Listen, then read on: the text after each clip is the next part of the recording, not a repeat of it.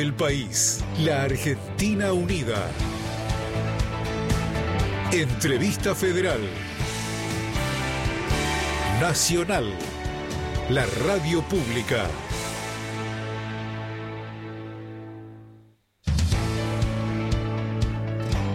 Hola, muy buenas tardes. Bienvenidos a una nueva edición de la entrevista federal a través de una plataforma digital. Estamos en comunicación con periodistas de Radio Nacional en todo el país para recibir, en este caso, a un músico, un gran músico de nuestro país, un gran baterista, un gran músico, por sobre todas las cosas, una excelente persona. Le damos la bienvenida y le agradecemos su tiempo para con Radio Nacional al señor Charlie Alberti. Charlie, buenas tardes. ¿Cómo te va? ¿Cómo andan? ¿Bien? Bien, ¿y vos? Bien, bien, bien. La verdad que acá entusiasmado con, con poder charlar un rato con ustedes. Eh, esta idea de la entrevista federal, la verdad que me parece espectacular, ¿no?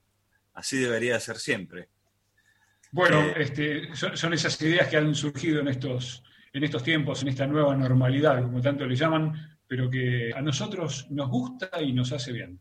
Sí, sí, es lindo, es lindo poder ir hablando con todos, ¿no? Eh, y, y, la verdad que, que, bueno, nada, son estas cosas que, como vos decís, la, la pandemia trajo, trajo eh, eh, muchas cosas nuevas y nos dio tiempo a sentir y a pensar un montón de cosas.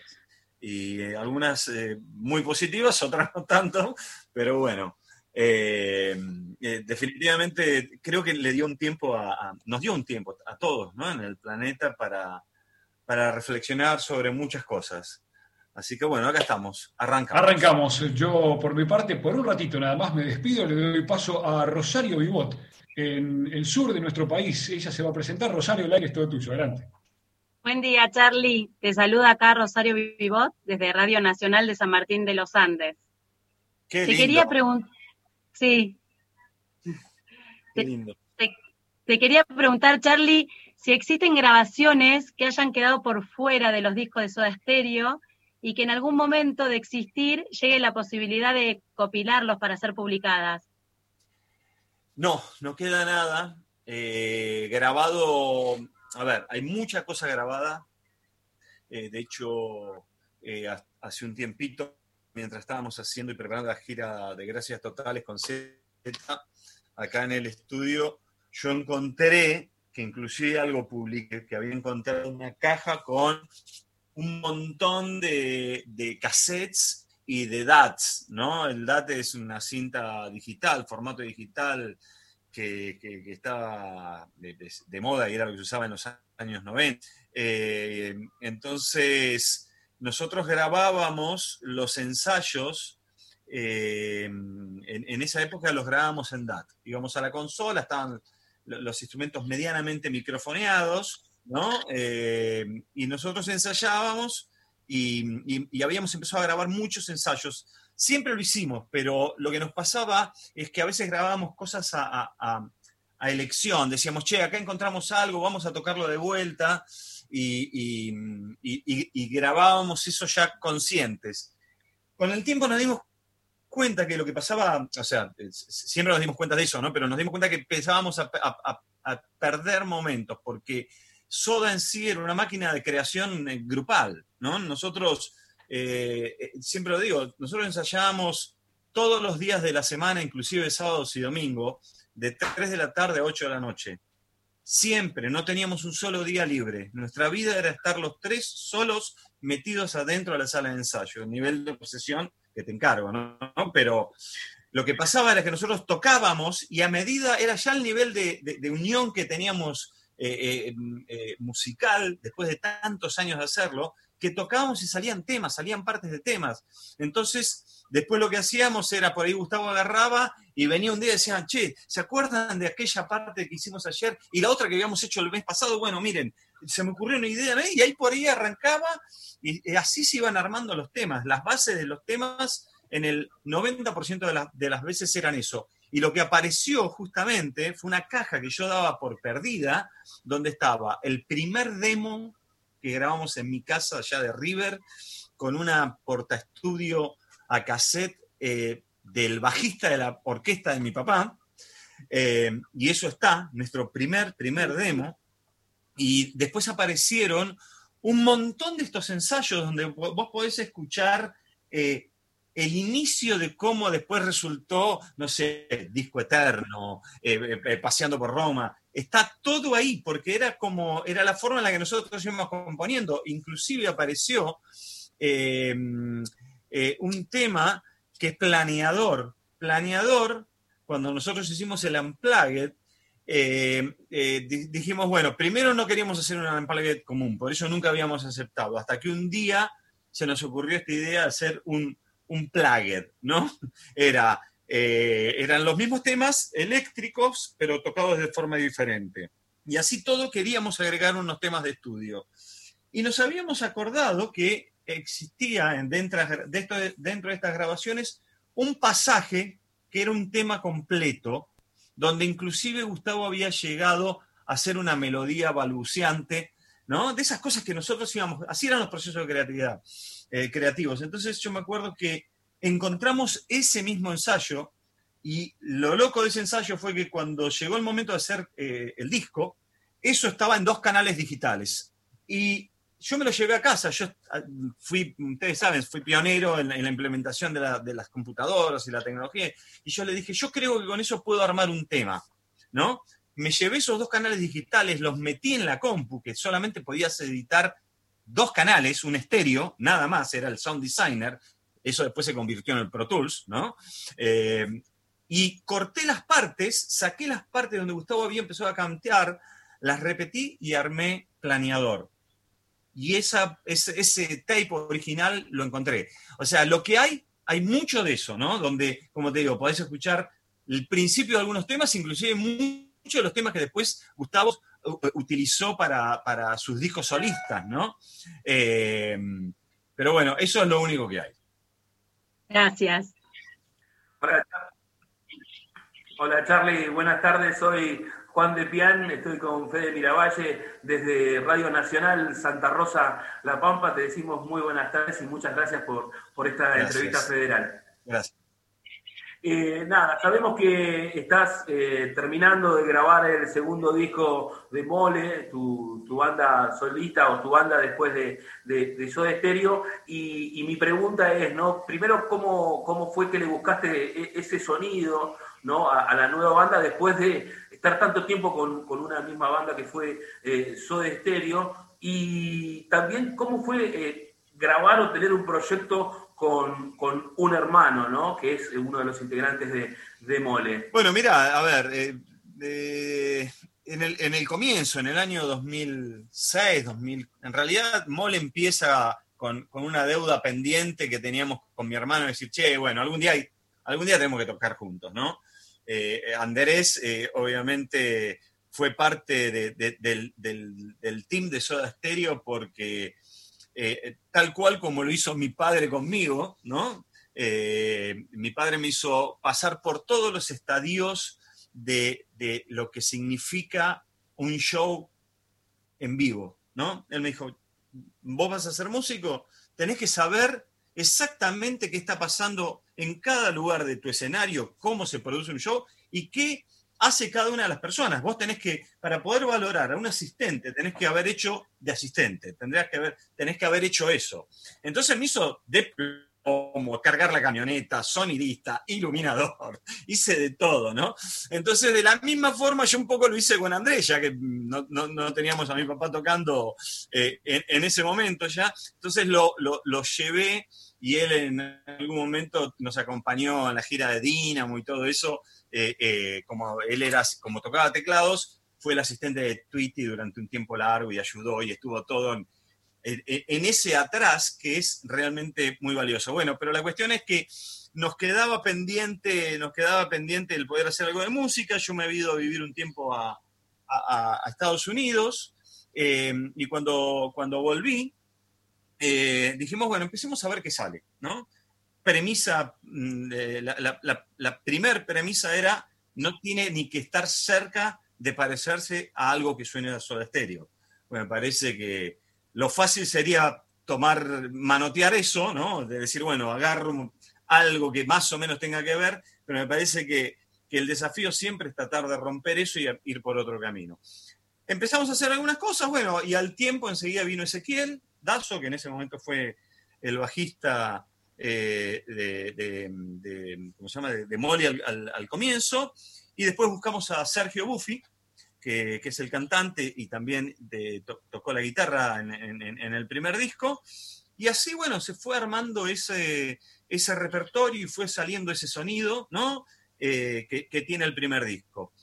En este caso el sonido cambia, obviamente. Hay 12 años de separación entre un disco y otro, 12 años de evolución, ¿no? Y 12 años de ver la música y sentir las cosas de otra forma. Entonces, eh, lo que viene, supongo que tiene algo de un sonido mole, ¿no? Si podemos llamarlo así, pero obviamente ya no tiene eh, mucho que ver con lo que pasó en ese momento, porque de hecho vos escuchaste el primer disco, que he hecho, cosa que hice los otros días de punta a punta, y Sergito recién empezaba a cantar, ¿entendés? De hecho, nosotros una de las cosas que, van a pasar en estos días es que eh, debido a la pandemia, queríamos empezar como, como, nos dio vuelta todo, ¿no? Nos cortó las giras de, gracias totales, se pasó para el año que viene, todos los planes como los teníamos en todas nuestras vidas, creo, ¿no? Todos los planes que teníamos armados de una forma se nos dieron vuelta, entonces lo que hicimos, y para, para matar un poco la ansiedad, fue agarrar parte de las mezclas originales de tres temas del primer disco, ¿no? Del bote, de gladiador y de agua castradora, reglabarle voces, ahora con un Sergito que canta diferente, ¿no? Eh, le grabamos algunas guitarras y le metimos algunos teclados, hicimos una mezcla y una remasterización y eso sale este viernes a las 0 horas en las redes sociales. ¿no? Pero muchas gracias. No, gracias a ustedes. Erika Barrio Nuevo de LRA 28 Radio Nacional, ¿cómo estás, Charlie? Buenas tardes y bueno, un placer charlar con vos. Recién eh, vos hacías mención a Gracias Totales y justamente queríamos saber si si ya tienen en vista ¿no? la programación, bueno, que se vio suspendida por la pandemia, eso por un lado del show Gracias Totales, y por otro lado también en el marco de los 100 años de la radiofonía argentina, ¿qué lugar le das vos a la radio en tu carrera en cuanto a la difusión de tu música? Eh, vamos con Soda. Eh, sí, la gira está reprogramada desde, desde ya hace unos cuantos meses. Eh, el primer show como está hoy, porque todo es, dinámico, ¿no? La palabra que tenemos en, nuestra cabeza eh, en todos estos meses. Todo esto es dinámico. Eh, eh, entonces, la verdad que iba a comenzar en Paraguay el creo que 18 de febrero, pero ya se anunció hoy la fecha de Paraguay, porque ellos tenían que, anunciarlo por una cuestión contractual, para fines de mayo. A como está hoy, la gira comenzaría creo que el 3 de marzo, no me acuerdo bien ahora exactamente si es 3 y 4, 4 y 5, no me acuerdo, de marzo en el eh, campo de polo. Digo a como estamos hoy, porque, porque nosotros, igual que todos, estamos leyendo el día a día de cómo van avanzando las cosas y si en marzo la gente va a estar lista para poder ir a un estadio con 50.000 personas o de hacerlo como lo tenemos que hacer, ¿no? ganas no falta, la gente está desesperada por salir, ir a shows, eh, apratarse, abrazarse, o sea, creo que a la gente ganas no le falta, hay que ver cómo se van manejando las cosas, pero sí, eh, la gira está reprogramada. Eh, y respecto a qué lugar ocupa la radio, y qué sé yo, para mí es muy importante, ¿no? Soy una generación de radio, obviamente, lo viví desde chico, ¿no? Yo siempre le digo a algunos amigos, yo me crié en las radios y en, y en ¿no? Adentro. mi, crianza fue eh, en extremo musical y artística, eh, y recuerdo tener eh, mi papá de millones de amigos, ¿no? De tanto del mundo de la televisión como de las radios. Y, entonces, desde ese aspecto lo, lo viví desde muy chiquitito. Eh, y con respecto de lo, que es Soda Stereo, bueno, Soda Stereo nació en la radio en algún punto, ¿no? En, ese programa, eh, con Lalo Mir mm, dando a conocer por primera vez los demos, eh, la verdad que, es, es, un mundo fascinante, eh, es un mundo adictivo. Todos los que hacen radio, quieren seguir haciendo radio, ¿no? Y tiene algo fabuloso, ¿no? A mí cuando me dijeron, Charlie, bueno, vamos a hacer un Zoom, le digo, sin imagen, es radio. La, magia, la magia de la, de la radio es, es, es que vos puedas estar conectado con, con, ese audio y con esas cosas y, y, me, parece, me parece espectacular, me parece espectacular. Bueno, Muchas gracias. Seguimos en la entrevista federal eh, del día martes, Charlie Alberti con nosotros. Charlie, me, presento, mi nombre es Tayana, te estoy hablando de Radio Nacional Santa Fe. Bueno, recién estabas eh, hablando de, de, todo el recorrido que hiciste en tu carrera como músico, hablabas de tus primeros comienzos con, tu viejo, eh, hablabas de, bueno, de algunos recuerdos con Soda. Este tiempo de cuarentena nos sirvió a todos y a todas eh, para reflexionar sobre un montón de cosas y, quería saber si este, si este, en este tiempo que por más que hayas estado activo, porque bueno, sabemos como, como decías hace un ratito que, que está grabando pues, el nuevo disco de Mole, ¿Te sirvió para pensarte o para repensarte como músico? ¿Sos el músico que soñaba ser de pibe? Bien interesante. Eh, la verdad es que no lo sé, no lo sé, porque mm, yo, yo, no sé si en algún momento pensé qué músico quería ser. Sabía que quería ser músico. Eh, a nivel instrumental, creo que soy una persona extremadamente exigente. Eh, si vos me decís a mí, yo todavía no sé tocar la batería. Entonces, eh, es, eh, es algo que, siempre, siempre estoy tratando de ver qué más puedo hacer, pero al mismo tiempo tuve un padre que me enseñó a, a ser músico.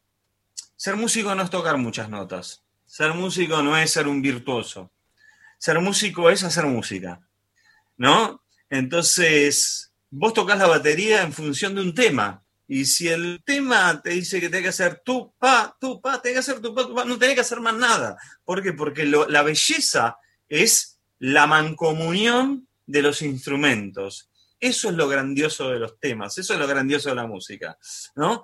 Eh, por eso cuando, cuando aparece la New Wave y aparece el punk y todo eso, yo me para mí fue una explosión en mi cabeza, porque imagínate, nací en la casa de un padre eh, eh, que tocaba jazz, ¿no? que era una eminencia del jazz, un baterista increíble, donde venían músicos que eran, pero eran recontravirtuosos, y aparte en un momento la música fue pasando y entró en la música progresiva, y de la música progresiva se fue al jazz rock, y, era toda una cosa que era para mí muy aburrido, muy aburrido, ¿no?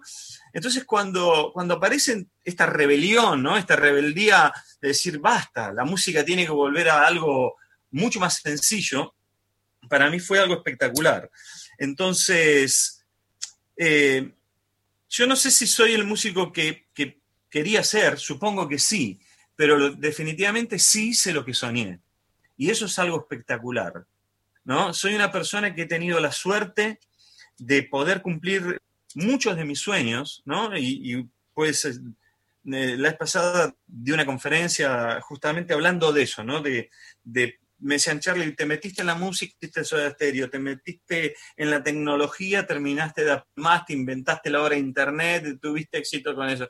Te metes en el medio ambiente, te, arrancaste con algo tuve la suerte de que esas cosas pasen, de convertir los sueños en realidad. En el medio quedaron 200 sueños, ¿no? Como a todos nos pasan, ¿no? Eh, de, que, sueños o, cosas que no podemos concretar, que en realidad también son parte de ese aprendizaje. Entonces, creo que, creo que por sobre todo eh, hice música que le gustó a la gente, que le gusta a la gente.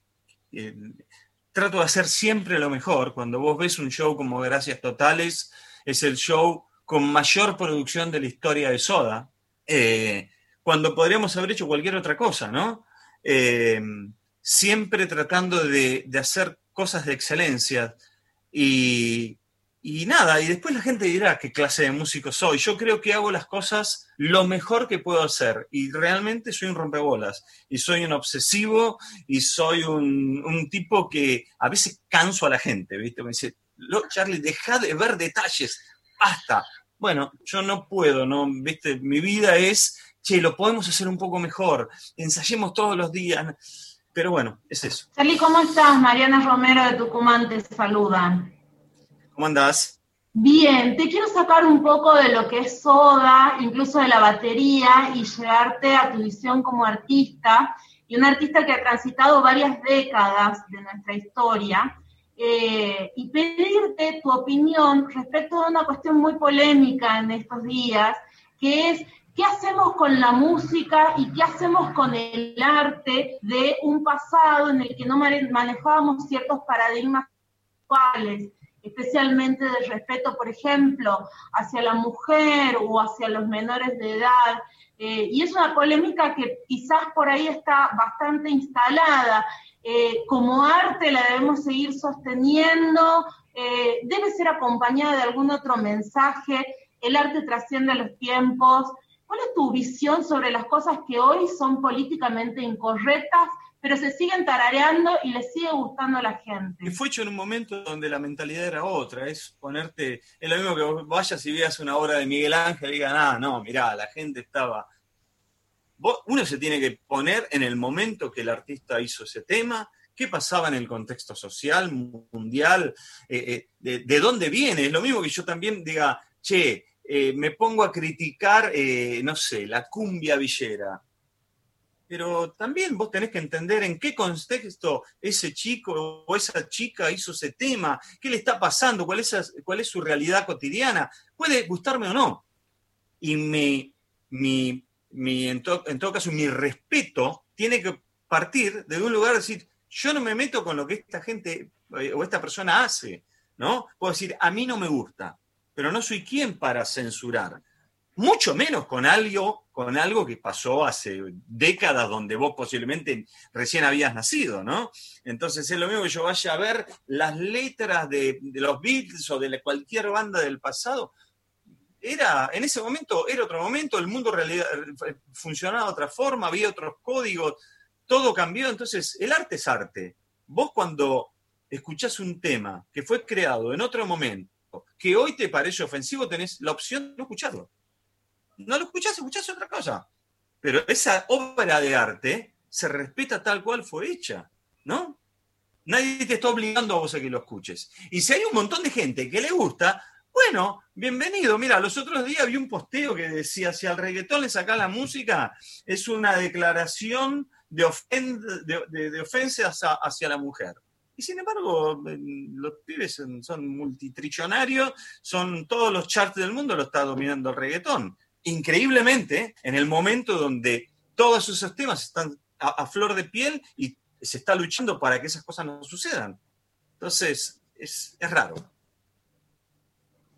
Hola, Charlie, te saluda Hugo Fisori de LT14 Nacional Paraná. ¿Cómo te va? Un honor poder saludarte en esta tarde. ¿Cómo andás? ¿Bien? Muy bien, muy bien.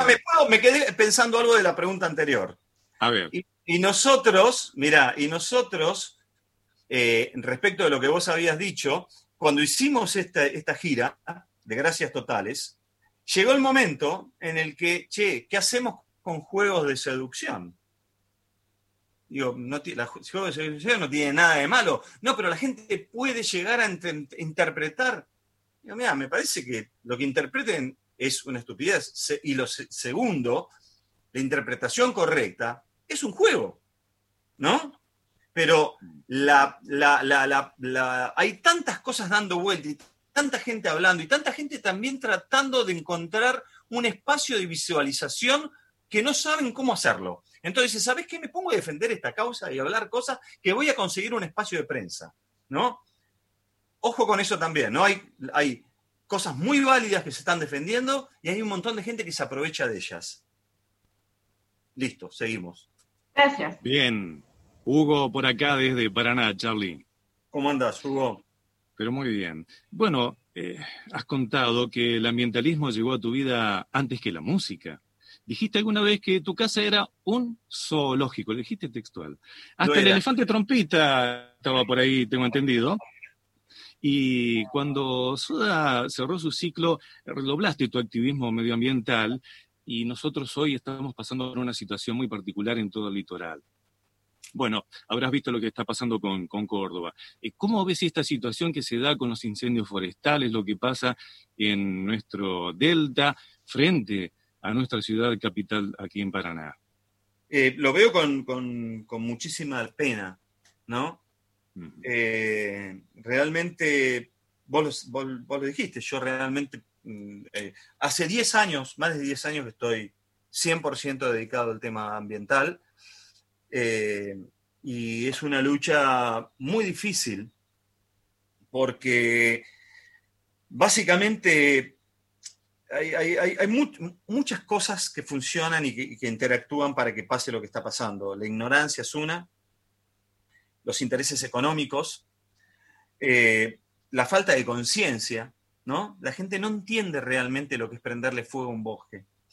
Eh, y por sobre todo, definitivamente tiene que haber una complicidad siempre, en estos casos, gubernamental, ¿no? Y cuando digo gubernamental, no quiero decir todo el gobierno, porque es una autoridad que está vinculada a algo. Siempre hay alguien que, que es el que te tiene que cuidar que no te está cuidando, ¿no? Eh, entonces, el tema acá, cuando uno termina de dar la vuelta, ¿no? Decir, bueno, lo que está pasando es un horror, para Córdoba, que ya tenía un nivel de deforestación tremendo, que lo sigan incendiando, ¿qué es lo que va a provocar esto? Mayor sequía, m- peor- ma- mayores inundaciones. Vieron todas las inundaciones que estuvieron pasando en Córdoba. Bueno, todo eso sucede porque tenemos árboles, ¿no? Porque, porque los árboles, ante todo, lo que hacen es regular el clima, las inundaciones, el agua, te purifican el aire. O sea, vivir en un entorno rodeado de árboles es algo fundamental para la vida del ser humano. Pero lo que yo estoy predicando ya hace tiempo y donde estoy empezando a hacer mucho foco es, el problema es algo que, que nos sucede, que nosotros somos rehenes de un sistema que ya no funciona. Nuestro sistema económico mundial no funciona. Nuestro sistema de valores económicos no funciona. ¿no? Fue pensado en un momento donde el planeta era otro, donde éramos otra cantidad de personas y por sobre todo donde teníamos otra información. ¿no? Eh, yo te digo, ¿cómo se mide la, la- la economía mundial? ¿Cómo, cómo vos decís, un país, un país está bien o un país está mal? ¿Qué es lo que lo mide? El PBI, ¿no? ¿Qué mide el PBI? Nada. Nada importante. Nada importante. Mide cómo, cómo se mueve el dinero, pero no mide nada importante. No, te- no mide si la población de ese país está bien, está mal, está sana. De hecho, si vos tenés una, una población en un, en un país sana que no gasta en salud, el PBI baja. El PBI prefiere que vos estés reventado y con dinero para hacer circular la economía. Entonces, digo, el mayor indicador del planeta para medir las economías ya es absolutamente obsoleto e inservible. No, mide nada de, cosas que, de, de las cosas que nosotros realmente le tendremos que prestar atención. Eh, el otro problema es que la economía está basada en la deforestación, no en la deforestación, en la destrucción del planeta. En los precios de, nuestros productos, de cualquier producto que nosotros consumimos, no incluye el impacto ambiental. En ningún lugar del planeta no incluye el impacto ambiental. Si vos incluirías el impacto ambiental de cada industria en el costo de esa industria, el mundo cambiaría rápidamente. ¿Por qué? Porque las industrias más contaminantes pasarían a ser las que peor performarían. ¿No? Entonces, ¿qué pasa? ¿Viste? La, obsolescencia programada. Es algo absolutamente horroroso. Entonces, cuando vos tenés un planeta que funciona en pos de creer que el dinero es más importante que los recursos, o sea, el- el ser humano confundió, dicen recursos y te hablan de plata. La plata no es un recurso, es una moneda. Los recursos son los bosques que se están quemando. Y eso es donde realmente hay que hacer foco, en cambiar en cómo se mide y cómo hacemos la economía. Y esto no quiere decir ni ser de izquierda ni ser de derecha, porque tanto el hipercapitalismo como la, izquierda profunda, los dos hacen el mismo uso nefasto del planeta, uno para justificar puestos de trabajo injustificables y el otro para tener riquezas eh, eh, y ganancias exorbitantes. Entonces, me parece que el centro de todo esto es modificar el sistema económico para que le empiece a dar valor a las cosas que realmente son importantes para la vida del planeta.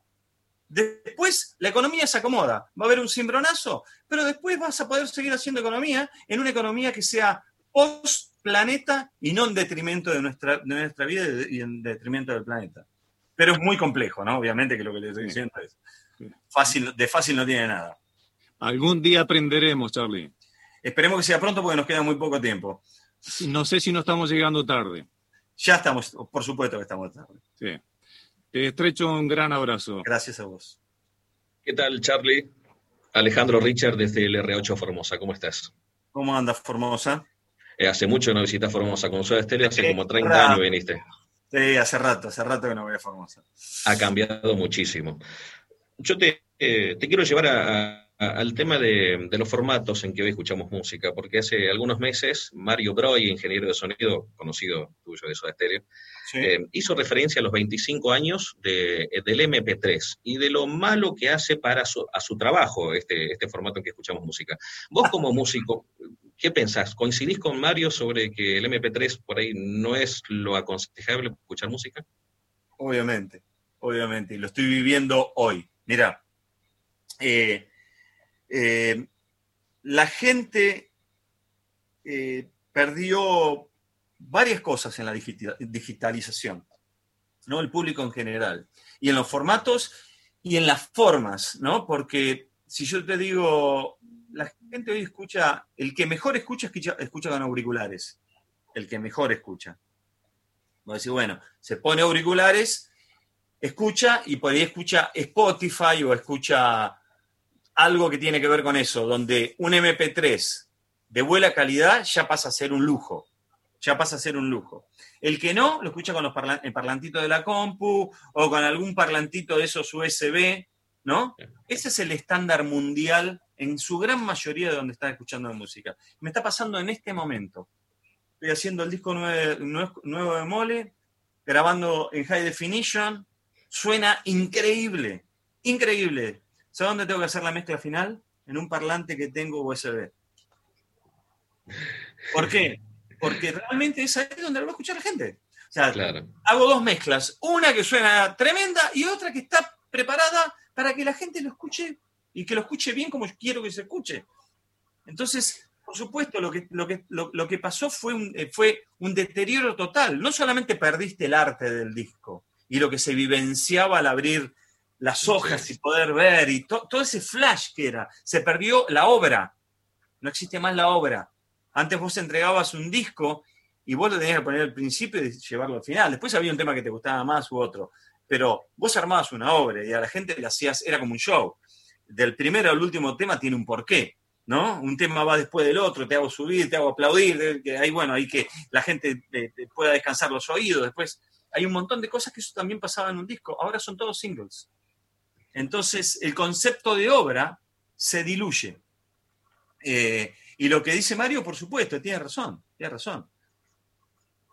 Eh, de hecho, mira, hay una plataforma que te permite, una vez que terminaste tu mezcla, la subís y te dice cómo comprime y cómo se escucharía en cada una de las plataformas digitales. Y te, te, aseguro que te quiere matar. Te quiere matar. Te quiere matar. Pero bueno, es lo que hay. Gracias.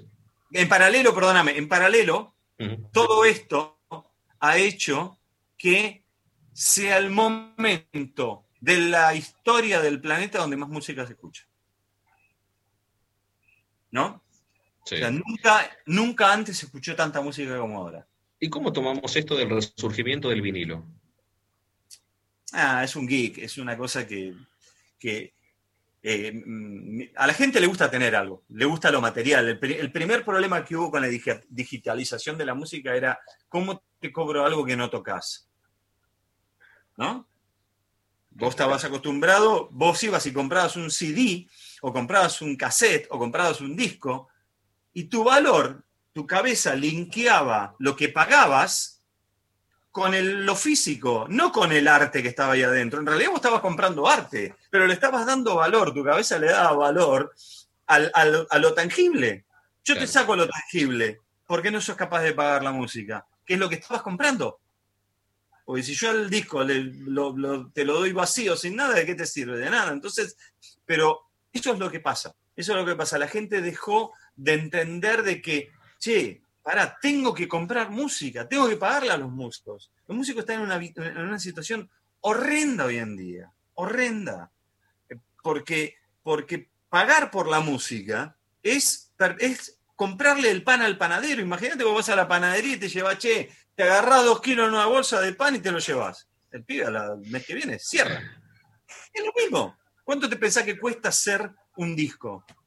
Montón de guita. Y la gente lo escucha gratis.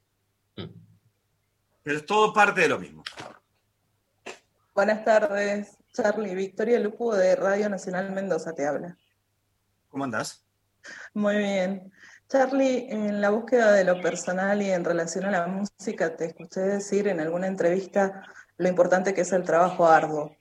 Eh, vos has podido incursionar y has logrado implementar las nuevas tecnologías de forma precursora en épocas en donde era casi imposible, recién se asomaba. Y bueno, esta pandemia que nos ha dejado en evidencia grandes desigualdades, eh, nos muestra que hoy los músicos, como mencionabas recién, han sido de los sectores más afectados y tal vez de los últimos en volver a las actividades. ¿Cómo ha sido este proceso para vos? ¿Cómo te proyectás post pandemia? ¿Y cuál es el mensaje para músicos, artistas locales y para los jóvenes?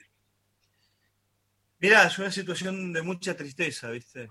De mucha tristeza. Eh, la verdad es que nosotros, dentro de lo mal, en, lo que me, toca a mí con, con, Soda y con la gira que habíamos empezado, por lo menos pudimos hacer eh, cuatro shows, por lo menos. Eso nos permitió que un montón de gente, que la gente que trabajaba con nosotros, por lo menos pudiesen cobrar esos shows y pudiesen tener una economía. Paralelamente, lo que nos pasa a nosotros puntualmente como, argentinos es que estamos en la pandemia más larga del mundo, lo cual es una ridiculez absoluta. Medianamente entendible en algún punto, pero eso nos complica muchísimo más. La realidad es que, es que eh, mm, más, veo que hay muchos chicos haciendo streaming pago. Eh, desgraciadamente estamos en un lugar donde lo pago no está bien visto porque, por ejemplo, eh, la banda coreana esta BTS, está bien, es otro público, es otra cosa, es otro fenómeno, eh, hicieron un show pago por streaming y recaudaron 20 millones de dólares. ¿Qué pasa en Latinoamérica con ese mismo fenómeno? Y la gente no está muy dispuesta a pagar. Eh, no te quieren pagar el disco, de hecho no lo hacen, mientras en otros lugares del planeta todavía se sigue vendiendo música menos, en Latinoamérica, en Argentina, ni loco te pagan. Entonces es muy difícil que el músico se vea retribuido de alguna forma por su trabajo, más que ir y tocar en vivo, que cada día, y ya hace muchos años, los lugares se pusieron muy difíciles. Mira, cuando Soda empezó, eh, la época, el, auge de los 80, de los lugares y eso, los lugares te pagaban. Vos ibas a cero a te, te, pagaban poco, pero te pagaban. Vos pagabas tu flete, por ahí no te quedaba un peso, pero por lo menos podías pagar el flete o podías pagar algo o te podías tomar dos cervezas cuando terminaba el show, ¿no? Después de eso, directamente la industria se empezó a dar vuelta y en la medida que los músicos no pudieron tener otra fuente de ingreso y tuvieron la necesidad de salir a tocar en vivo para vivir, ¿qué pasó con los lugares? Te cobran. ¿Sabes cuántos chicos me han dicho, yo, eh, yo los veo, ¿no? Porque me mandan mensajes, Charlie, no sé, tengo una banda nueva, me compré una batería, bueno, suerte, qué bueno, ¿no? Charlie, Charlie, eh, eh, vos vas viendo el desarrollo hasta que un momento te dicen, Charlie, vendo la batería, ¿no sabes? Y no podemos pagar más para tocar. No podemos pagar más para tocar. Entonces, es muy complejo, muy complejo. Yo digo, ¿qué pasaría si el mundo se queda en mute? No hay más música. ¿qué le pasaría a la gente? Pero sin embargo juegan con la necesidad del músico, ¿no? Y con esa cosa bohemia y esas ganas de compartir tu arte, decir, che, yo quiero que lo escuche todo el mundo, pero esa buena fe y esas ganas que parte de músicos al hacer la música no se ve retribuido con la honestidad de la gente, de decir, ¿sabes qué? Tenés que vivir de eso. Déjame que yo te ayude comprándote la entrada o pagándote un streaming o pagándote un disco. En definitiva, te sale menos que un kilo de helado. Sin embargo, la gente va, va, se compra un kilo de helado y no es capaz de comprar un, un CD o lo que fuese para poder darle a, su, a ese músico del que está disfrutando la música la posibilidad de vivir de eso. Y en base a eso, el mensaje para los jóvenes, vos que, que las has pasado todas. Yo no las pasé todas, pasé algunas. Eh, pero, eh, el mensaje para los jóvenes es que valoren a sus artistas y que los ayuden a vivir de lo que arte requiere mucho tiempo, no es, che, me junto los fines de semana. Eh, para nosotros, yo me acuerdo que, que, que, siendo otra época, a nosotros con Soda nos costó muchísimo dedicarnos todo el día a ensayar. De, de, era costosísimo para nuestras vidas. Yo en un momento que no tenía plata para viajar en colectivo. Literalmente. Plata para viajar en colectivo. ¿Por qué? Porque esa poca plata que por ahí tenía. Y entonces, valoren a sus artistas, acompáñenlos, no tengan miedo de pagar por el arte, porque es un trabajo, ¿no? Eh, y nada, y esperemos que esto pase rápido para que, para que nuestros artistas, no solamente nuestros artistas, todos nuestros asistentes y todos nuestros técnicos, toda esa infinidad de, de, de familias que hoy no la están pasando nada bien, puedan volver a trabajar. Muchas gracias. Margarita Manquillán te saluda. Buenas tardes desde Ingeniero Jacobasi, LRA 54 en la provincia de Río Negro. ¿Cómo estás? Es un placer poder saludarte. Y la verdad es que de toda la conversación me encantaría preguntarte tantas cosas, pero me gustaría también, bueno, sintetizar y acotar. Para un hombre que vos mismo lo expresaste, eh, con una banda de rock conocida a nivel mundial, eh, con tu incursión en la tecnología, también convirtiéndote en un referente y como un eh, activador social respecto del medio ambiente. ¿Qué es para Charlie Alberti eh, ser una persona exitosa?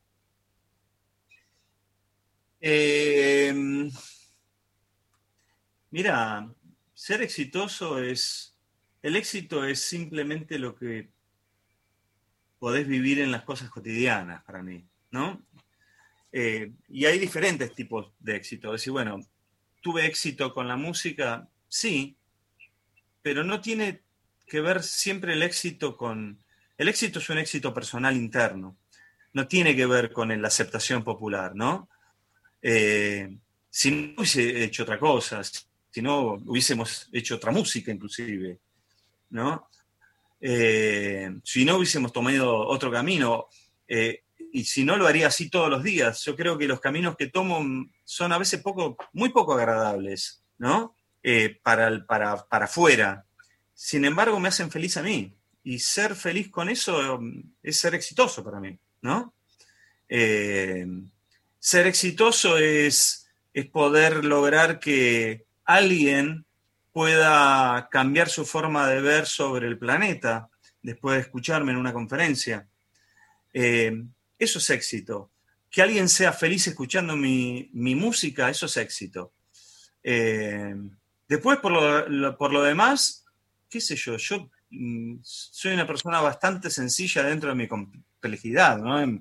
Soy complejo mentalmente, pero soy bastante sencillo. A veces la complejidad que, te rodea tiene que ver más con, con, lo que te convertís públicamente que con lo que sos internamente, ¿no?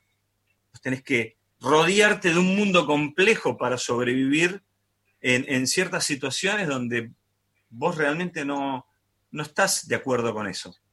Eh, pero es eso, para mí el éxito es, es, es un éxito interno y personal. Eh, y no lo tomo siempre no lo vinculo con, con el éxito eh, popular de los proyectos. No debería de ser así tampoco. ¿Y cuáles son los anclajes entonces en los que te has afirmado para ir sosteniendo toda tu trayectoria a lo largo de estos años? Mira, eh, soy una persona bastante solitaria. Eh, entonces, todos esos anclajes que obviamente tienen que, tienen que ver también con, lo, con, mis relaciones, ¿no? Mis, mis parejas que, que, han pasado en su momento, obviamente mi familia, mis padres que perdí, mi hermano, fundamental en mi vida, eh, y mis amigos, pero también una cuestión de, cierto eh, pensamiento lineal que, he aprendido a desarrollar, ¿no? Hoy hablaba justamente con un amigo, viste, que me dice, por primera vez voy a ir a un psicólogo, ¿no? a un, un terapeuta, para ir a hablar con alguien, ¿no? Y, me dice, mira, yo somos muy parecidos porque yo realmente las veces que fui a hablar con, alguien, eh, no tuve éxito, porque es como que tengo un pensamiento interno que puedo darme cuenta en gran parte de las cosas que me van pasando, ¿no? Ante todo una crueldad interior, ¿no? decir, che, y hay cosas que uno a veces trata de no ver para sentirse mejor. Pero si las ves, te curas de ciertas cosas también, ¿no? Es como, es una forma de un pensamiento, eh, ser cruel con uno mismo, ser realista con uno mismo, che, esto está pasando por esto. Eh, y eso me ha, hecho poder, eh, eh, poder subsistir en ciertos momentos duros que todos tenemos en la vida, ¿no? De momentos sentimentales y momentos de grandes incógnitas, ¿no?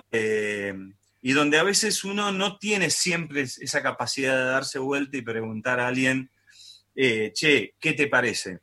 creo que viene un poco por ahí. Gracias. Gracias a vos.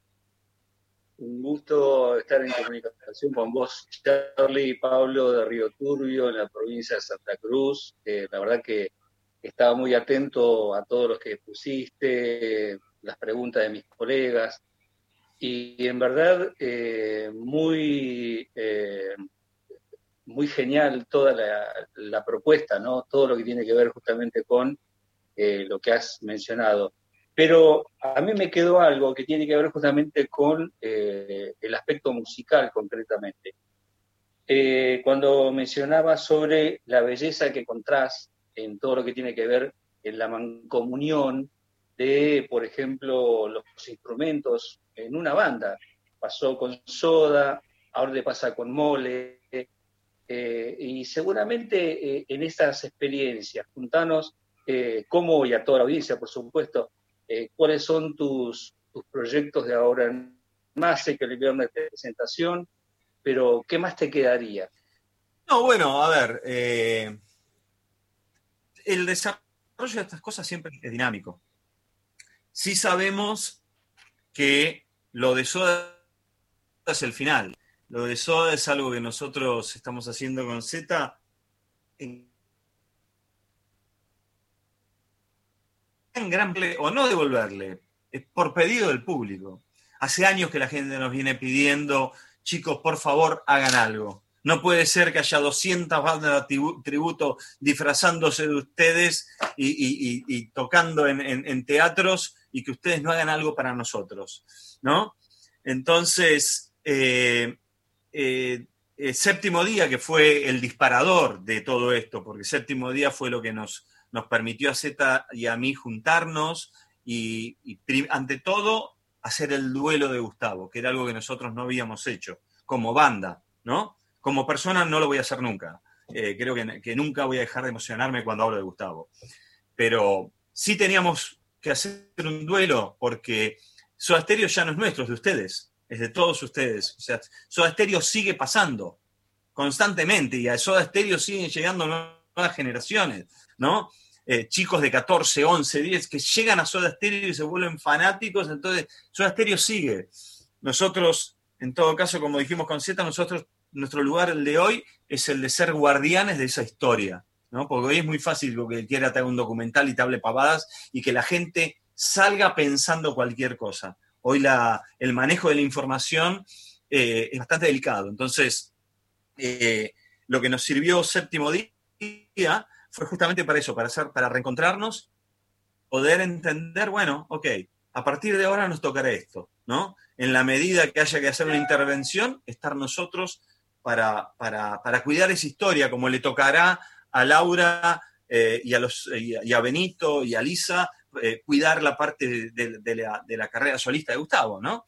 Entonces, eh, lo, lo, mm, ¿cómo se llama? Lo importante fue, y, lo que viene es, Soda Stereo con esto termina. Nosotros terminamos la, gira de Gracias Totales y no hay ningún plan a futuro de, que algo así, de tocar en vivo, vaya a pasar.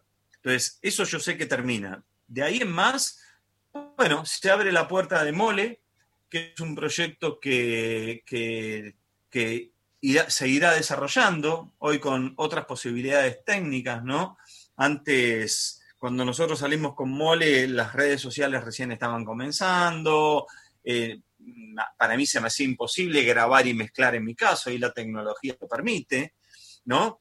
Eh, con eso también bajas, los costos, ya no tenés que ir a un estudio, o sea, empiezan a pasar otras cosas dinámicas que tienen que ver con, el hacer música y que bueno, que veremos qué pasará a futuro, ¿no? Eh, mientras tanto, seguiré, perdóname, 100% eh, comprometido con R21, que tengo varios planes y tengo varias cosas para siempre para hacer, y algún que otro proyecto que estoy trabajando, que ya dentro de poco se van a enterar, porque ante todo soy un culo inquieto, ¿no? O sea, no puedo quedarme eh, quieto un minuto, hago 200 cosas por día, entonces eh, eh, ya se van a ir enterando con el tiempo. Charlie Alberti, con él estamos hablando en esta entrevista federal a través de una plataforma digital. Nos quedan muy poquitos minutos, pasamos por Soda, pasamos por Mole, pasamos por la pandemia, pasamos por el medio ambiente y pasamos por los proyectos que se vienen. La última pregunta la tiene Juancito de Pian desde la Santa Rosa La Pampa. Juan, todo tuyo poquito, rapidito, porque ya nos vamos. Bueno, una última, hablaste de todo, así que eh, lo único que me gustaría saber es qué canción, Charlie, eh, te cambió la percepción de la música y por qué. Imposible de responder, porque... Eh, imposible de responder, porque hay tanta música increíble, tanta música increíble. Vos pensás que yo, yo me crié en un lugar donde todo es música todo era música. Hoy yo te pongo, por ejemplo, Glenn Miller, y para mí Glenn Miller me hace acordar a, mis fiestas de, Año Nuevo y de Navidad. Mi papá, en las cenas que nosotros hacíamos en mi casa, ponía Glenn Miller, la orquesta de Glenn Miller. Entonces, yo me decís, de chiquitito que escuchaba, bueno, el elefante trompita, que me enteré a los 18 años que mi papá lo había hecho, pero le daba vergüenza decir que lo había hecho él. Eh, y escuchaba a Ellen Miller y también encontraba las canciones de Nene. Entonces, ¿qué te puedo decir? Tanta música tan hermosa que, eh, viste, cuando te dicen, che, eh, seleccionar los 10 mejores temas de tu vida. Imposible. Me parece una falta de respeto al resto de los millones de temas que escuché y a los millones de músicos que admiro. Bueno, elegime, uno de los tres que vas a sacar el, el, Mirá, lo del viernes, como te dije, es una remezcla. No pretendimos, no pretendimos eh, salir de de ese libreto, ¿no? No es que agarramos las mezclas y dijimos, che, vamos a reventarlas, que sea algo totalmente novedoso. No era el espíritu, el espíritu era jugar un poco. Sergio grabó las voces en su casa, Andrés la guitarra eh, en, su casa, hicimos un par de cosas, yo metí unos tecladitos, hicimos unas cosas acá y lo mezclamos. Pero si tengo que decir, bueno, escuchemos el bote. Ese. Ahí está. El bote remezcla 2020. En espera de lo que viene, en espera de lo que viene. Decinos cuándo y a través de dónde, Charlie. Mira, y el viernes eh, entiendo que a las, a cero, a las cero horas. a las cero del viernes, o sea, a la medianoche del jueves, a las cero horas del viernes, ¿correcto? Debería de estar, hay que ver, porque es así. Nosotros firmamos un contrato con una compañía llamada The Orchard, que es la, que es, eh, la compañía Hoy ya no tenemos una compañía discográfica, ¿no? Salimos directamente con The Orchard, que son eh, agregadores o publicadores digitales. Ellos te publican en todas las plataformas que hay de streaming eh, eh, disponibles. entiendo que es hora de Argentina, entiendo que es hora de Argentina. pero ahí la puedes escuchar, buscas mole y nada. Cero horas, van a estar los, las tres remezclas. Nos enteraremos a través de las redes sociales de Charlie Alberti o de Mole, en su defecto, para tener las novedades. Sí, sí, sí. Así será. Charlie, gracias. Le tengo que pedir disculpas públicamente a Pablo Ochi de Returbio, que le corté el final de la entrevista. Pablo, el cierre es tuyo. Este, Charlie te escucha para despedirse. Yo voy cerrando por aquí. Le agradezco a San Martín de los Andes, a Santa Rosa, Pampa, La Rioja, Santa Fe, Tucumán, en Paraná, Radio LT14, General Urquiza, Formosa, Mendoza, Ingeniero Jacobasi. Pablo, el cierre es tuyo. Dale, Charlie, gracias. No, gracias a ustedes. Les voy a pedir ahora que los tengo todos ahí, ayúdennos a difundir los temas ambientales, por favor. Es, son ustedes los que tienen el micrófono y a veces se nos hace muy difícil a, los ambientalistas eh, eh, llegar a, la cantidad de gente por ahí que llegan ustedes. Entonces, ayúdennos a todos quienes estamos haciendo esto para que la gente comprenda que es un momento muy importante y muy delicado de la humanidad. Gracias a todos. Eh, aceptado, el compromiso es aceptado, Charlie. La última, ¿cuál fue el primer cassette que te compraste, Charlie? Eh, mira, creo que el primer disco, no, no había cassette, disco, eh, fue, eh, fue un disco de los Beatles. estoy tratando, no sé si fue el álbum blanco uno de esos, porque me acuerdo que eh, me agarró la locura y me compré dos o tres en una semana, pero no me acuerdo si fue, creo que fue el álbum blanco. Porque lo que, lo que, me, pasaba a mí era que mi papá recibía de las discográficas semanalmente los singles de promoción. Siempre le mandaban.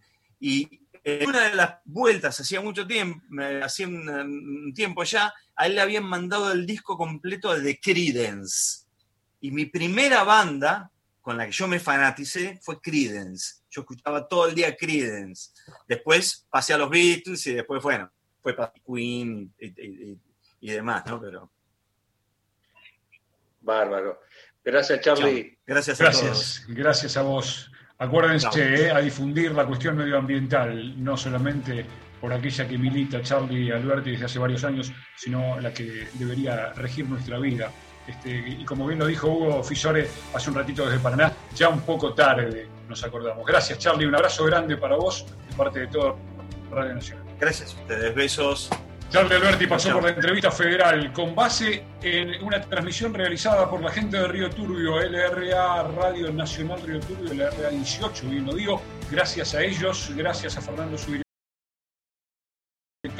Gracias a, todos los que han participado, Tayana Castro, a Pablo Ochi desde allí, a Hugo Fisore desde Paraná, Mariana Romero, Erika Barriludo desde La Rioja, Margarita Manquillán desde Ingeniero Jacobasi, Victoria Luco desde Mendoza, Alejandro Richard desde Formosa, y se me cortó hace un ratito porque tiene problemas de conectividad, Rosario Vivote desde San Martín de los Andes. Nosotros le devolvemos la transmisión a cada una de las emisoras de Radio Nacional que ha participado de esta entrevista federal. Río Turbio pone el cierre, lo hace de esta manera. Gracias.